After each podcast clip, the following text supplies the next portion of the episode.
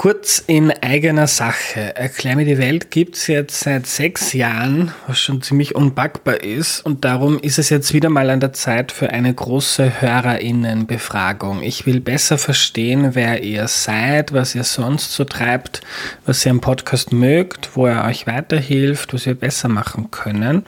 Also wenn ihr immer wieder Erklär mir die Welt hört, dann nehmt euch bitte fünf oder vielleicht auch zehn Minuten Zeit auf erklärmir.at slash Umfrage, um einen eurer Lieblingspodcasts in der Zukunft noch besser zu machen. Wenn du mitmachst, erhöhst du die Chance, dass der Podcast in der Zukunft noch mehr auf Dinge eingeht, die dich interessieren. Und du kriegst im Austausch meine ewige Dankbarkeit und ein zukunftsfittes Erklär mir die Welt, das sich auf die nächsten sechs, zwölf oder hundert Jahre gut einstellen kann. Jetzt auf erklärmir.at slash Umfrage gehen. Vielen, vielen Dank.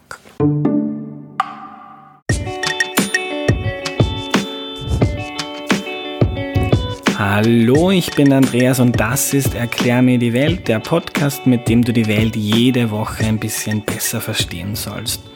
Heute geht es um Männer, Frauen und wie sie sich biologisch unterscheiden oder auch nicht. Äh, euch wird wahrscheinlich schon aufgefallen sein, dass Männer und Frauen unterschiedlich ausschauen. Wir Männer sind tendenziell größer und stärker. Äh, was unsere Gene und Hormone sonst noch mit uns machen, das besprechen wir heute mit Elisabeth Oberzaucher. Hallo Elisabeth. Hallo. Äh, bevor wir loslegen, kannst du dich noch bitte vorstellen? Mein Name ist Elisabeth Oberzaucher, ich bin Verhaltensbiologin und zwar vor allem das menschliche Verhalten ist mein Untersuchungsobjekt. Perfekt.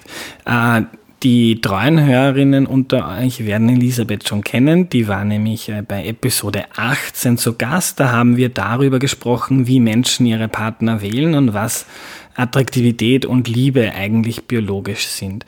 Es war eine mega coole Folge, also hört mal rein. Ähm, heute sind wieder ganz viele Fragen über WhatsApp und Facebook gekommen. Danke an Harald, Felix, Bettina, Martina, Dominik und Lisa Marie und auch an alle anderen, die Fragen geschickt haben, ohne ihren Namen anzugeben. Wenn ihr bei einer künftigen Folge auch Fragen stellen wollt, dann könnt ihr das total einfach über WhatsApp, Instagram, Facebook oder Twitter machen. Wie ihr den Podcast findet und wie das alles geht, das steht in der Podcast-Beschreibung. Äh, legen wir los. Äh, liebe Elisabeth, ich würde jetzt gerne ein paar Rollenbilder oder Klischees mit dir durchgehen und wir schauen mal, welche, welche davon äh, existieren, weil wir so erzogen wurden und uns das eingeredet wird äh, oder ob manche dieser Rollenbilder oder Klischees auch biologische Wurzeln haben. Ähm, Klischee 1. Männer interessieren sich mehr für Technik ist als solches nicht wirklich unterschreibbar. Ähm, es ist äh, vielmehr so, dass äh, Mädchen sich durchaus auch für Technik interessieren. Ähm, das merkt man auch bei den äh, ja, Berufsvorstellungen der Mädchen. Das ist total in Ordnung. Wenn die, also irgendwie so, das ist auch total, kommt häufig vor, dass die sagen, ich möchte Lokomotivführer, Pilotin oder sonst irgendwas werden. Ähm, aber äh, kommt, also wird dann tatsächlich immer weniger, je älter sie werden und da spielt sicher ähm, die Gesellschaft und die Kultur eine sehr starke Rolle. Also nichts in unserem Hirn oder in unseren Genen äh, ist so, mm, dass man dass sich ein Mann äh, stärker für, äh, dafür interessieren würde, wie man ein Auto auseinanderschraubt gibt es keine wirkliche Grundlage dafür. Ne? Mhm, spannend. Frauen, Klischee Nummer zwei, Frauen arbeiten lieber mit Menschen statt mit Dingen. Äh, das mag ein einen kleinen äh, ähm, Hintergrund haben und zwar deswegen, weil äh, die, die, die ähm, soziale Ausrichtung bei Frauen ein bisschen stärker ausgeprägt ist, ähm, auch ihre soziale Kompetenz ein bisschen stärker ausgeprägt ist. Aber du merkst schon, wie ich das sage, ja, dieses bisschen ist das Ausschlaggebende. Mhm. Also das heißt, ähm, das, was wir in Berufswahl sehen äh, in unserer Gesellschaft, das ist ganz stark ähm, gesellschaftlich und kulturell überformt und so extrem sind die Unterschiede, was jetzt mhm. das Biologische betrifft, ganz und gar nicht. Mhm. Zum Beispiel bei den Volksschullehrerinnen haben wir 90 Prozent Frauen mhm, oder noch mehr. Genau. Das heißt, die Biologie wird vielleicht für 52, 53 sorgen und der Rest ist, ich also, erfinde irgendeine Zahl, genau. aber so Daumen mal Pi, es ist nicht so wichtig, wie, wir, wie es die Biologie nahelegt. Es, genau, es mag nach, nach mehr klingen. Und bei den Volksschullehrerinnen ist es, oder Lehrern vor allem, ist es ja auch so, ähm, dass da auch, äh, also Männer, die mit Kindern zu tun haben, die haben ja gesellschaftlich auch mit einem anderen Problem zu kämpfen, nämlich, also die sind ja gleich einmal unter Generalverdacht, dass die ähm, unter Umständen ähm, äh, pädophilen Hang haben oder sonst irgendwas, warum sie das tun. Ne? Also äh, Männer, die sich mit Kindern auseinandersetzen, sind entweder pädophil oder schwul. Mhm. Ähm, dass ein Mann, der weder pädophil noch schwul ist, irgendwie so sich für diese Berufe interessiert, geht in die Köpfe von vielen gar nicht ein. Ja? Also das ist ja arg. Mhm. Aber wenn es jetzt doch einen kleinen biologischen Unterschied in der Sozialkompetenz gibt, mhm. weiß man, woher der kommt? Die Überlegung ist, dass das daher kommt, dass äh, unsere Vorfahren wahrscheinlich eine patrilokale Lebensweise hatten. Was ist patrilokal? Das heißt, dass unsere männlichen Vorfahren bei der äh, Gruppe geblieben sind, in der sie geboren sind. Also die sind bei der Familie geblieben und die Frauen haben weggeheiratet. Die sind sozusagen woanders hingegangen und mussten dann in dieser neuen Gruppe neue soziale Beziehungen aufbauen. Und das hat eben diese äh, höhere soziale Kompetenz erfordert. Mhm. Äh, und wie, wie, wie sind wir denn äh, zu 90 Prozent der weibliche Volksschullehrer, ich glaube es sind sogar 97 oder so, wenn ich mich gerade erinnere, wie kommt man als Gesellschaft dann dahin, weil man so einen kleinen biologischen Unterschied hernimmt und den, daraus bildet sich ein Klischee, ein Rollenbild, du willst dem entsprechen und dann es ins äh, völlig Verrückte? Also äh, das kann, das kann auch ganz zufällig entstehen, dass solche ähm, äh, ja, Geschlechterrollen entstehen. Ähm, das mit den, mit, den, mit den Volksschullehrerinnen, früher waren Lehrer auch ganz typisch männlich bei uns. Ne? Also irgendwie so, ähm, wenn man sich äh, so an früher erinnert, wo äh, der Lehrer, der Pfarrer und was war der dritte? Der Tierarzt wahrscheinlich die ausschlaggebenden Menschen im Dorf waren. Ähm, da, äh, also das waren äh, durchaus männlich besetzte Rollen und dann äh, ist dieses, dieses der Lehrerberuf, also nachdem der sich geöffnet hat, äh, ist der eben durchaus auch von den Frauen ähm, erobert worden. Mhm.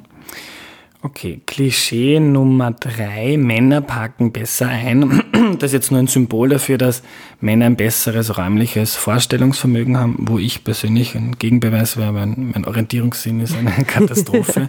Aber gibt es einen biologischen Unterschied, was so Orientierungssinn, Vorstellungsvermögen mhm. äh, betrifft zwischen Männern und Frauen?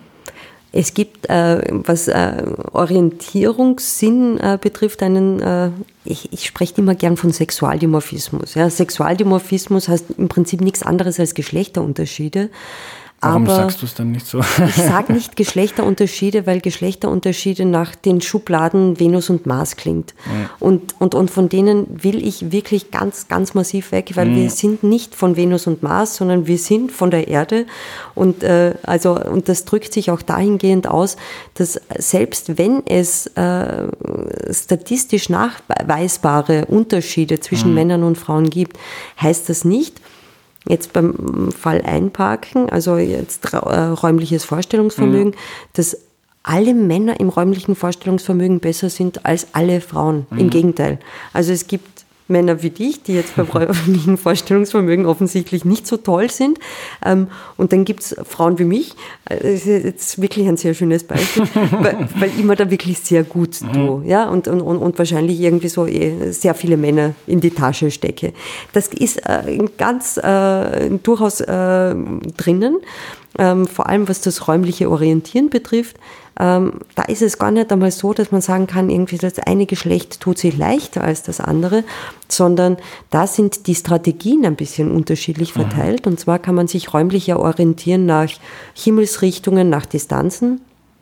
Und das wäre so die Strategie, die äh, häufiger von Männern eingesetzt wird, während äh, Frauen häufiger sich an so prominenten äh, oder herausragenden Eigenschaften in der mhm. Landschaft orientieren. Also das ist irgendwie so eh beim Biller oder äh, bei dem Baum dort oder bei dem Kirchturm oder sonst irgendwas. Mhm. Also das wären so Dinge, die dann für die räumliche Orientierung herangezogen werden bei einer eher weiblicheren Strategie. Mhm.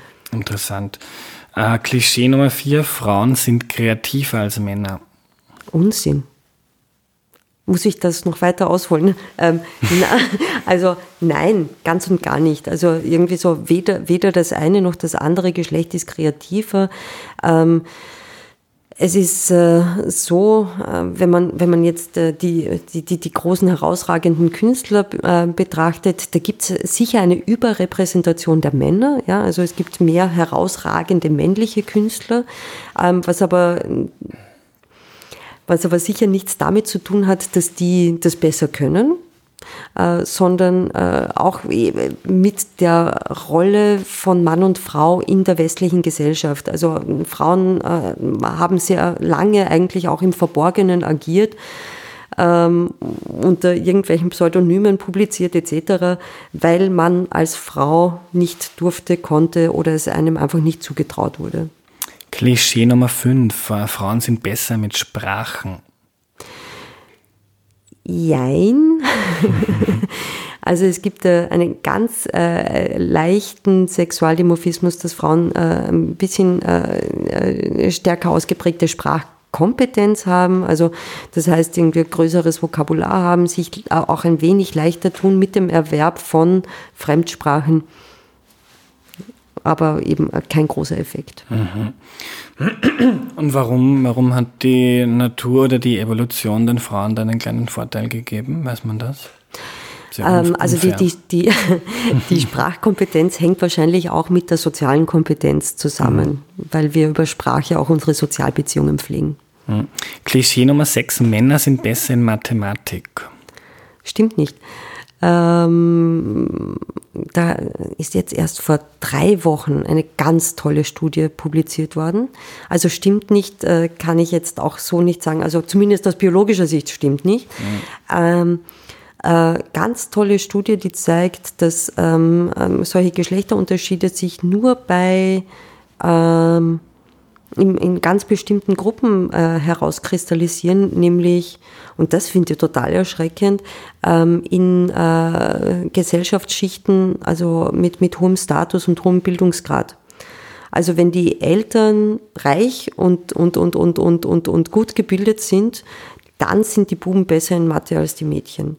Wenn die Eltern eben einen eher niedrigen Bildungsgrad haben, eher äh, wenig Einkommen haben, dann gibt es keinen Geschlechterunterschied. Also das deutet eher auf einen kulturellen Einfluss als auf einen biologischen hin.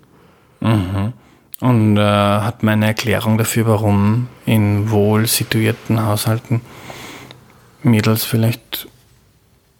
Also ich habe keine zufriedenstellende Erklärung gefunden. Unter Umständen ist es tatsächlich die unterschiedliche Förderung, die die beiden Geschlechter erfahren. Ja. Klischee Nummer sieben. Äh, Mädchen spielen lieber mit Puppen, äh, Burschen lieber mit Autos. Ja, ähm, und zwar nämlich nicht nur Menschenmädchen, sondern auch durchaus Affenmädchen. Mhm. Ähm, da gibt's äh, äh, schöne Arbeiten mit ähm, Meerkatzen beispielsweise, äh, wo man den Meerkatzenbabys Menschenspielzeug gegeben hat. Und es gibt ja im Prinzip so drei Gruppen von Spielzeug. Es gibt das Bubenspielzeug, es gibt das Mädchenspielzeug und es gibt so dieses Geschlechtsneutrale. Und ähm, das war bei den Meerkatzenkindern genauso, dass die ähm, Meerkatzenmädchen mit ähm, Mädchenspielzeug gespielt haben, die Meerkatzenbuben mit Bubenspielzeug und dieses Geschlechtsneutrale haben beide gleichermaßen verwendet. Mhm, interessant. Und äh, kann man das erklären oder herleiten? Also das, was ja, äh, dem Ganzen wahrscheinlich zugrunde liegt, ist, äh, dass also diese, diese Mädchenspielzeuge, die sind sehr häufig eben diese Puppen, wo man sagt, irgendwie so, das sind halt so dieses Fürsorgeverhalten, also wo unter Umständen eben im Spiel schon dieses ähm, Versorgen des Säuglings geübt wird. Wobei ich da jetzt gleich hinterher schießen muss und sagen muss, das Versorgen des Säuglings ist keineswegs alleine Angelegenheit der Mutter. Das ist im Prinzip eine sehr junge Erfindung, dass man glaubt irgendwie so, dass das Kind ähm, äh, also dass diese, diese Mutter-Kind-Beziehung ähm, ähm, dazu führt, dass man die Mutter aus dem Erwerbsleben ausschließen muss, äh, damit die sich nur ja um das Kind kümmern muss. Dafür gibt's null biologische Grundlage. Ähm, es gibt keine Tierart außer Homo sapiens, wo äh, das so wäre. Also alle anderen Tiermütter gehen genauso auf die Jagd oder ähm, äh, ihre, ihre Nahrung sammeln oder also gehen ihren, ihren Geschäften genauso nach, egal ob die jetzt gerade geworfen haben oder nicht. Ähm, nur bei uns äh, ähm, tun wir so, als wäre die Anwesenheit äh, von Nachkommen äh, etwas, was die Mutter aus dem Leben entfernen muss. Ähm, diese ja, äh, also eine Erstversorgung im Sinne von eben das Stillen ist äh, natürlich aus rein ja, pragmatisch-technischen Gründen äh, mal an die Mutter gebunden. Aber ansonsten ist das ähm, Fürsorgeverhalten, auch wenn man andere Kulturen sich anschaut, durchaus etwas, was sich auf ganz viele Köpfe verteilt und nicht alleine von der Mutter getragen wird. Wenn du sagst, es ist eine neue Erfindung, war das dann historisch beim Homo sapiens vor zigtausenden Jahren äh, auch nie so? Das haben wir uns vor Denk zurück, denk zurück irgendwie so eben, also wir sind so eine klassisch, also eine traditionelle Bauerngesellschaft eigentlich, ja. Auf den Bauernhöfen war das auch nicht so, dass die, dass die Mütter irgendwie so dann äh, vom Feld zu Hause geblieben wären. Nein, die haben äh, bis äh, eben eigentlich bis zur Geburt am, am, am, Feld gearbeitet und dann ist das Kind einfach auch mitgetragen worden. Ja? Also das war schon so, dass äh, dieses, dieses Verbinden von, von, von Erwerbstätigkeit und, und, und, und Versorgung des Nachwuchses ähm, eigentlich immer schon oder immer miteinander verknüpft war und erst in jüngster Vergangenheit, also da braucht man nicht einmal ja, vielleicht 100 Jahre, mhm. ähm, ist das irgendwie so eine äh, ja, neue Entwicklung. Mhm. Interessant. Klischee Nummer 8. Äh, Männer sind aggressiver, Frauen eher zurückhaltend. Ähm, jein. Ähm, hängt davon ab, wie man aggressiv äh, definiert. Ähm, physische Aggression, also im Sinne von körperlicher Aggression, ähm, äh, ja, ähm, also da, da, da gibt es diesen Sexualdimorphismus. Aber ich würde durchaus auch ähm, da sagen, da haben wir vielleicht einen, einen falschen Blick auf die ganze Geschichte, weil ähm, Frauen können ganz schön garstig sein, wirklich. Ähm, und ähm, wenn, man, wenn man sich so anhört, also wenn man so Gespräche hört in der Straßenbahn, vor allem so zwischen älteren Ehepaaren, ja, wo man manchmal denkt, irgendwie so diese, also wo, wo, wo, wo wirklich äh, eben, also was an Grausamkeiten verbal passieren kann, ja, ähm, das eh äh, hinterlässt keine ähm, nachweisbaren Spuren, wo man sagen kann, da ist jetzt wirklich Gewalt ausgeübt worden. Aber mhm. tatsächlich, verbale Gewalt ähm, spielt auch sicher eine Rolle. Und da stehen die Frauen den Männern um nichts nach. Mhm. Oft sogar im Gegenteil.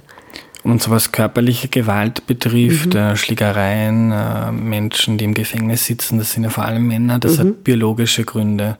Das macht uns irgendein Hormon, macht uns äh, anfällig dafür, dass wir aggressiv sind. ähm, eben, also physische Gewalt, ja, genau, hängt, physisch, mit, ja. hängt, mit, hängt mit Testosteron zusammen. Ähm, und äh, Männer haben höhere Konzentrationen an Testosteron im Durchschnitt. Ähm, und deswegen äh, zum Teil diese, äh, ja, diese Asymmetrie, dass Männer häufig in Gefängnissen sitzen, äh, häufiger verurteilt werden für Gewalttaten. Ähm, wobei auch da äh, unser Rechtssystem unter Umständen nicht ganz äh, fehlerfrei ist, ja, weil wir weil, weil, wir da auch äh, nicht unvoreingenommen sind. Ja? Also wir, wir trauen einem Mann eher zu, dass er etwas Garstiges tut als einer Frau. Ja. Ähm, ich habe da mal hm, was total Interessantes dazu gelesen, würde mich interessieren, ob da was dran ist.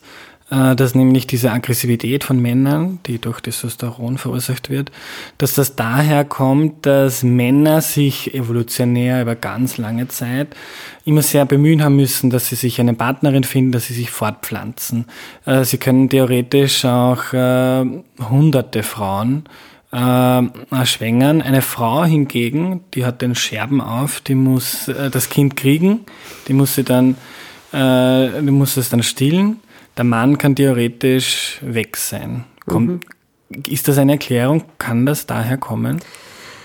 Ähm, also die, die, dieser Erklärungsansatz, äh, das, das, also äh, grundsätzlich sind die äh, Fortpflanzungsaussichten für Männer und Frauen unterschiedlich. Ähm, für Frauen ähm, aufgrund der langen Schwangerschaft, aufgrund der höheren Kosten, die mit Fortpflanzung verbunden sind, ist die Anzahl an Nachkommen, äh, die eine Frau haben kann, sehr viel geringer als die Anzahl von, äh, die, die, die ein Mann an Nachkommen haben kann. Ähm, aber äh, also dieses Männer mussten so wahnsinnig kämpfen und sich gegenseitig die Köpfe einschlagen und ich weiß nicht was alles ist schon ein sehr stark überzeichnetes mhm. Bild, ähm, äh, was auch jetzt ähm, wissenschaftlich nur bis zu einem gewissen Grad haltbar ist. Also äh, wenn man sich anschaut, es gibt äh, unterschiedliche Verheiratungssysteme im Tierreich, also da unterscheidet man die Monogamie, die Einehe, dann gibt es die ähm, Polygamie, Polygamie, äh, also wo es eben nicht nur zwei sind, die eine Beziehung eingehen, sondern da sind mehrere involviert und da gibt es dann unterschiedliche Formen. Da gibt es die Polyandrie, wo eine Frau mehrere Männer hat sehr, sehr selten. Dann gibt es die Polygynie, wo ein Mann mehrere Frauen hat, also das klassische Harem-System. Und dann gibt es noch die Promiskuität, wo es keine direkte Zuschreibung von welcher Mann mit welcher Frau. Mhm. Ähm, und im Prinzip, wenn man sich anschaut, erstens bei, bei, bei Homo sapiens gibt es alle diese Verpaarungssysteme die sind ähm, alle verbreitet, gibt es alle mit unterschiedlichen Häufigkeiten. Aber wenn man sich auch anschaut, wie, wie schaut das bei unseren nächsten Verwandten aus, dann wird es besonders spannend. Es gibt nämlich einen Zusammenhang zwischen den Verheiratungssystemen und der Anatomie. Also wie ist der Körperbau? Ähm, und wenn man diesen Zusammenhang sich so ein bisschen anschaut, dann liegt es nahe, dass äh, Homo sapiens, was die Verheiratungssysteme betrifft, eigentlich so eher anzusiedeln ist irgendwo zwischen der Promiskuität, also der Vielehe, mhm. ähm, und der ähm, äh, Polygynie, also dem Harem-System. Und das ähm, Polygynie, also wenn es das wäre, dann wäre aber unsere also das, das eingangs angesprochen, uh, zum Beispiel unsere Körpergrößenunterschiede, das wäre viel stärker ausgeprägt. Das sind kulturabhängig, aber es sind so um die zwei Zentimeter. Ja, das ist nichts. Also wir sind eigentlich fast gleich groß, Männer und Frauen. Das heißt, ähm, das spricht eigentlich dagegen, dass dieses Aggression mhm. und anderen Männern den Kopf einschlagen oder damit ich mich fortpflanzen kann, kann man eigentlich nicht wirklich unterstützen. Mhm. Äh, sind das bei uns nicht mehr als zwei Zentimeter? Das würde mich jetzt sehr das ist, kommt mir sehr wenig vor. Das, ist, äh, das kommt dir sehr wenig mhm. vor. Im Durchschnitt sind es, glaube ich, in Österreich wirklich zwei Zentimeter. Ähm, und das ist aber von, also da, da gibt es ganz starke regionale Unterschiede, was ich sehr spannend finde. Ähm, in, wenn ich mich jetzt richtig erinnere, in, ist in der äh, in Tschechien ist das, glaube ich, sehr stark ausgeprägt. Also da ist es um einiges mehr. Mhm, spannend. Klischee Nummer 9. Männer streben äh, mehr nach Macht als Frauen. Äh, jein. Ähm, es äh, gibt einen Zusammenhang zwischen Fortpflanzungserfolg und sozioökonomischem Status bei Männern, nicht bei Frauen. Ähm, das wäre sozusagen jetzt dieser auf der äh, biologischen Ebene ähm, das, warum man sagt, Männer streben mehr nach Macht als Frauen. Ähm, es ist allerdings so, dass wenn man sich äh, Systeme anschaut, wo das Ganze egalitärer ist und wo die, also wo diese, äh, also warum Frauen bei uns jetzt eher nicht unbedingt ganz nach oben streben, ist, weil so wie unsere Gesellschaft ähm, strukturiert ist, ähm, äh, es immer noch so ist, dass die Kinderversorgung eben so eine Frauensache ist. Mhm. Ja? Also wir sind ja keine gleichgestellte Gesellschaft. Und das heißt im Prinzip, ähm, die Frage, die sich Frauen stellen müssen, wenn sie Karriere machen, ist, äh, also, also ob sie Karriere machen oder Familie haben, diese Frage stellt sich für Männer nicht. Leider ist ähm, trotz all der Maßnahmen ähm, das bei uns immer noch so und wir entwickeln uns ja gerade eher wieder in die, in die Richtung, dass das noch verstärkt wird, ja, dass äh, für die Frauen diese Entscheidung tatsächlich eine ist. Ähm, und da äh, kommt dann eben im Endeffekt dabei raus, dass äh, eben manche Frauen sich halt dann doch dafür entscheiden, Kinder zu haben, anstelle eine Karriere zu verfolgen. Männer fragen sich das erst gar nicht die verfolgen ihre Karriere und die Kinder kommen von selbst, weil da kümmern sich eh die Frauen drum. Mhm. Es gibt biologisch keine, keinen Grund dafür, warum Männer Uga Uga machen, ich will mich erheben über andere, ich will der Chef sein. Das ist was Kulturelles und nichts Biologisches. also dieses, dieses, dieses ähm, ja, Trennen von Biologie und Kultur, das ist so, das ist so wahnsinnig mhm. schwierig, mhm. ja, weil, weil in der Regel ist es äh, so, dass äh, diese beiden Faktoren ganz, ganz, ganz eng verzahnt sind miteinander. Das heißt, ich würde mir niemals aufschwingen und sagen, irgendwie so, das ist jetzt ausschließlich biologisch. Mhm. Nichts, von nichts würde ich sagen, das ist ausschließlich biologisch. Es ist ähm, immer eine, ein komplexes Zusammenspiel zwischen biologischen Faktoren und Umgebungsfaktoren. Mhm die äh, dann dazu führen, dass bestimmte äh, Phänomene sich ausprägen. Und, ähm, und dementsprechend äh, tue ich mir da ein bisschen schwer. Mhm. Es gibt natürlich eben äh, eine, eine, eine, eine, eine biologische einen biologischen Beitrag dazu, warum äh, Status angestrebt wird, weil Status, also das wäre jetzt irgendwie der biologische Faktor, der biologische Motivator des äh, männlichen Statusstrebens ist dieser Zusammenhang mit Fortpflanzungserfolg. Aber darüber hinaus ist Status ja belohnend aus anderen Geschichten oder aus anderen Gründen auch noch. Ja? Also wenn ich, wenn, wenn ich Chef bin, dann kann ich ähm, äh, dafür sorgen, dass Dinge so passieren, wie ich mir das vorstelle.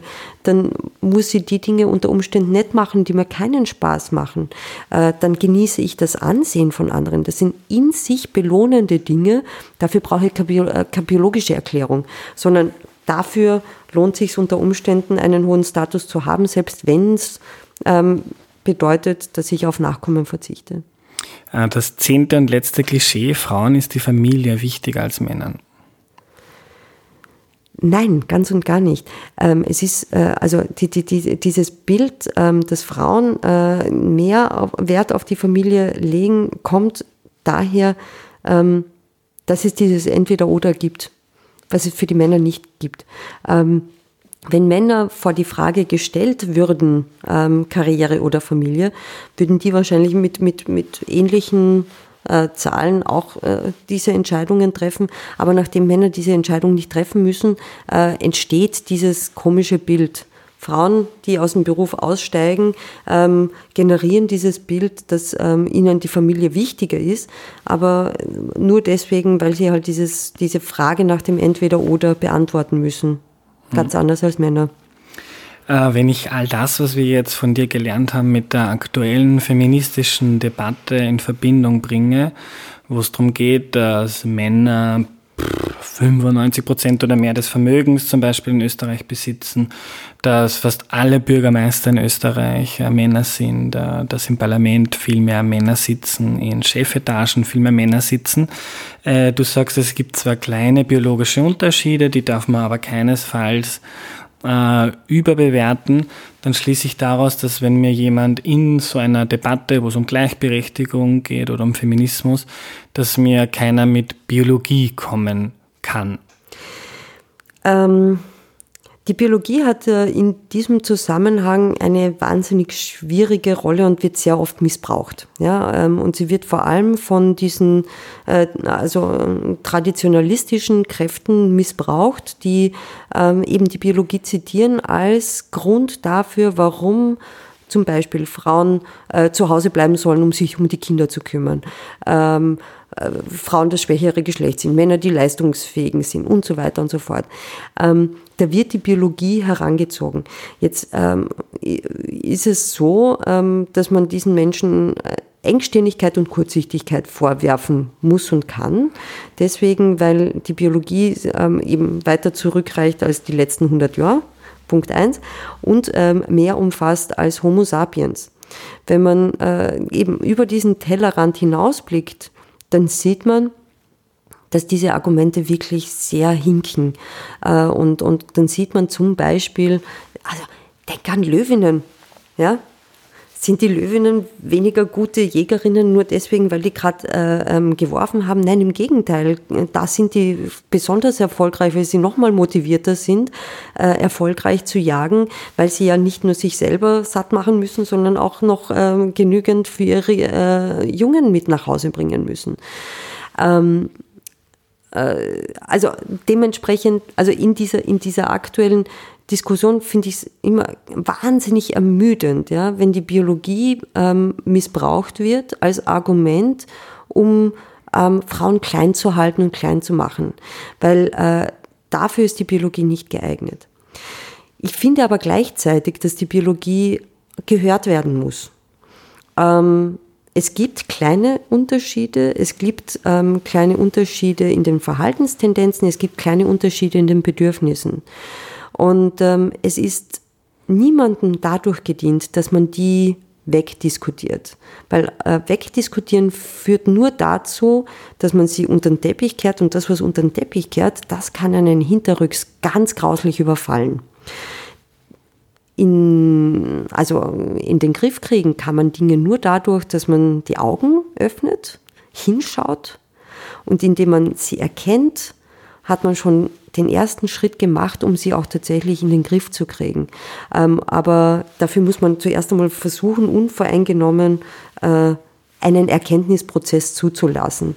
Und das ist halt ähm, gerade in diesem äh, Mann-Frau-Thema so wahnsinnig schwierig, deswegen weil es politisch so wahnsinnig beladen ist. Hm, wo wird das jetzt zum Beispiel in der aktuellen feministischen Debatte eine Rolle spielen? Wo wird die Biologie zu wenig äh, gehört? Ähm, also, äh,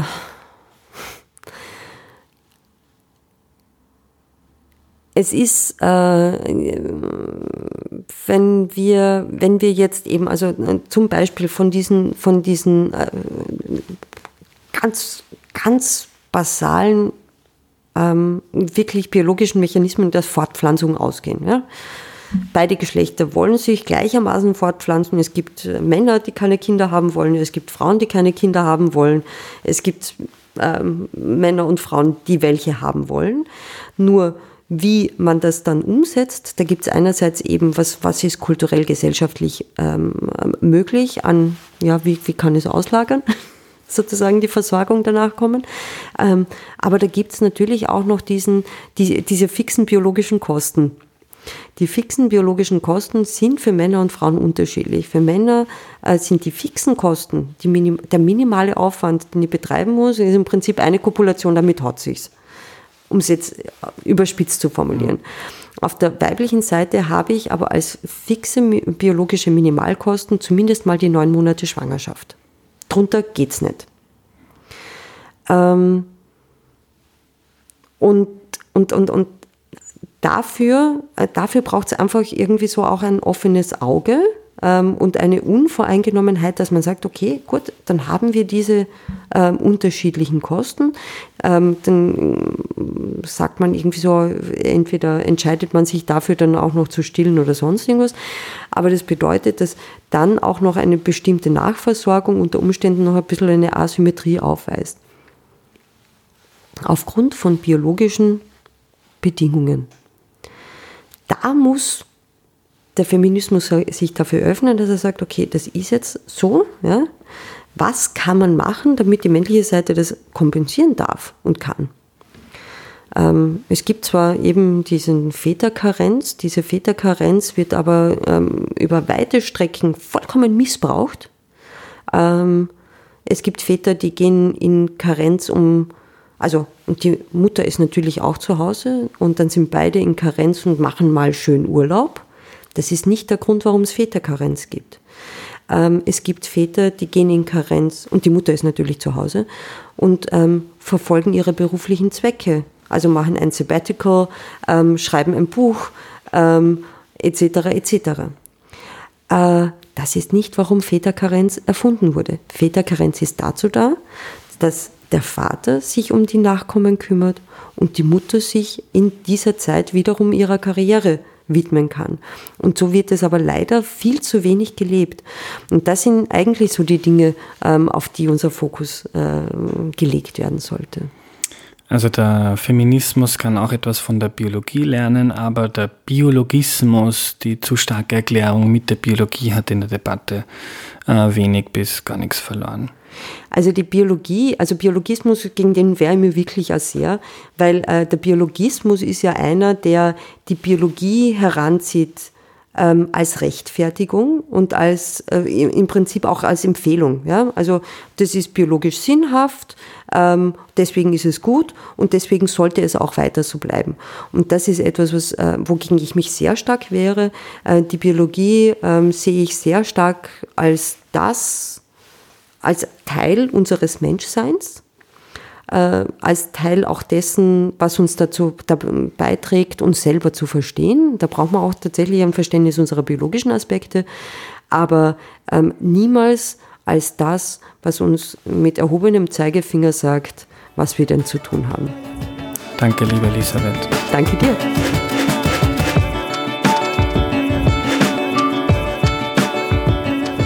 Wir lernen also, ja, es gibt biologische Unterschiede zwischen Männern und Frauen, sieht man ja auch, Männer sind tendenziell ein bisschen größer und diese biologischen Unterschiede erklären teilweise auch unser Verhalten, aber nur teilweise. Zum Beispiel arbeiten Frauen im Durchschnitt lieber mit Menschen. Frauen sind ein bisschen sozialer, haben mehr soziale Kompetenz, aber nur ein bisschen und das hat auch biologische Gründe. Auch, die Betonung liegt auf auch. Ist also durch die Evolution so. Warum? Äh, Frauen haben in der Geschichte des Homo sapiens lange weggeheiratet. Jetzt nicht in den letzten 100 Jahren, das ist ein Zeitraum, der relativ wurscht ist. Da geht es um viele 10.000 Jahre menschlicher Geschichte. Und wenn etwas ganz lange so ist und passiert, dann wirkt sich das irgendwann auch auf unsere Gene aus. Erklärt wird das so, Frauen sind da durch das sogenannte Wegheiraten zu neuen Gruppen und Stämmen gekommen. Also wenn sie geheiratet haben, dann haben sie ihre Gruppe verlassen und sind zu einer anderen. Und so mussten sie mit den neuen Menschen, die sie da kennenlernen, wieder umgehen lernen und haben so eine höhere soziale Kompetenz aufgebaut. Männer sind meistens im selben Stamm geblieben und hatten dann weniger von diesem Umgang mit neuen Menschen. Also der Unterschied ist auch heute noch da, ja, aber er ist nicht sehr groß. Das ist also keine Ausrede für Männer, warum sie nicht auch in den Kindergarten gehen zum Beispiel. Jeder, der das als Ausrede nimmt, der missbraucht die Biologie, betreibt also Biologismus. Das heißt, er nimmt ganz kleine Unterschiede, die es biologisch sehr wohl gibt und erklärt damit etwas, was man eigentlich anders erklären muss. Also biologische Unterschiede kann man nicht abstreiten, so wie das manche machen. Das geht zu weit. Äh, sie sind nicht völlig wurscht, aber sie sind nicht sehr wichtig und für viele die äh, für viele Debatten, die wir führen, unbedeutend. Wenn wir jetzt bei den Kindergärtnerinnen bleiben zum Beispiel, sind in Österreich ja fast nur Frauen, das ist ein reiner Frauenberuf und das liegt jetzt nicht daran, dass das die Biologie uns vorgibt, äh, sondern das sind zu einem überwiegenden Anteil Rollenbilder, die wir uns als Gesellschaft auferlegen, indem wir es zum Beispiel als komisch sehen, wenn ein Mann im Kindergarten arbeitet oder indem es von vornherein klar ist, dass Frauen diese eine Schule besuchen sollten, also die Barkeep in diesem Fall, äh, wenn ein Bursch hingeht, wird er komisch angeschaut und gefragt, warum gehst du eigentlich in eine Mädchenschule? Das haben wir, glaube ich, alle schon erlebt. Das ist also mit der mit Abstand wichtigste Grund, warum das so ist, aber unsere zigtausend Jahre alte Geschichte gibt Frauen einen kleinen Vorsprung, was soziale Fähigkeiten betrifft. Und so ist es auch bei einigen anderen Dingen. Etwa haben Männer tendenziell einen kleinen Vorteil beim räumlichen Vorstellungsvermögen, aber nur im Durchschnitt. Und das ist wichtig, nicht jeder Mann tut sich da leichter als jede Frau. Die Elisabeth zum Beispiel kann das viel besser als ich. Es geht im Schnitt darum, dass Männer das Frauen besser können, äh, besser können als Frauen. Das heißt, dass es sehr wohl viele Frauen gibt, die es viel, viel besser können als Männer. Und da lernen wir auch etwas über Statistik heute, denn man darf vom Durchschnitt äh, nicht auf Einzelfälle schließen. Man darf den Durchschnitt nicht überbewerten, sondern son sonst verzerrt man ganz schnell das Bild. Äh, dann haben wir noch viele andere Beispiele durchgespielt. Ja, Mädchen spielen von sich aus lieber mit Puppen und ja, Männer sind physisch aggressiver. Das hat et etwas mit Testosteron zu tun.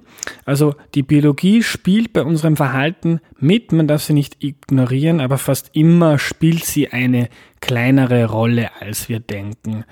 Äh, bei der nächsten Feminismusdebatte, die er führt, empfiehlt den Leuten, die sagen, das ist so, das war immer so, Frauen kümmern sich halt um die Babys, sagt all jenen Leuten, hör dich mal diese Folge von Erklär mir die Welt an, das Ganze ist viel komplizierter, als du denkst und in diesem einen Punkt hast du schlicht und einfach nicht recht. Denk an die Löwinnen, von denen Elisabeth erzählt hat, die auch nicht aufhören zu jagen, wenn sie kleine Löwenbabys kriegen. Äh, das war's für heute. Die nächste Folge ist Teil 4 der Serie Erklär mir den Islam. Kommt schon in zwei Tagen. Ähm, der Abschluss kommt dann nächste Woche und nächste Woche äh, kehren wir dann auch zu unserem alten Rhythmus zurück. Dann kommt wieder nur eine Folge pro Woche. Dir wünsche ich jetzt noch einen schönen Tag oder Abend und bis zum nächsten Mal. Tschüss.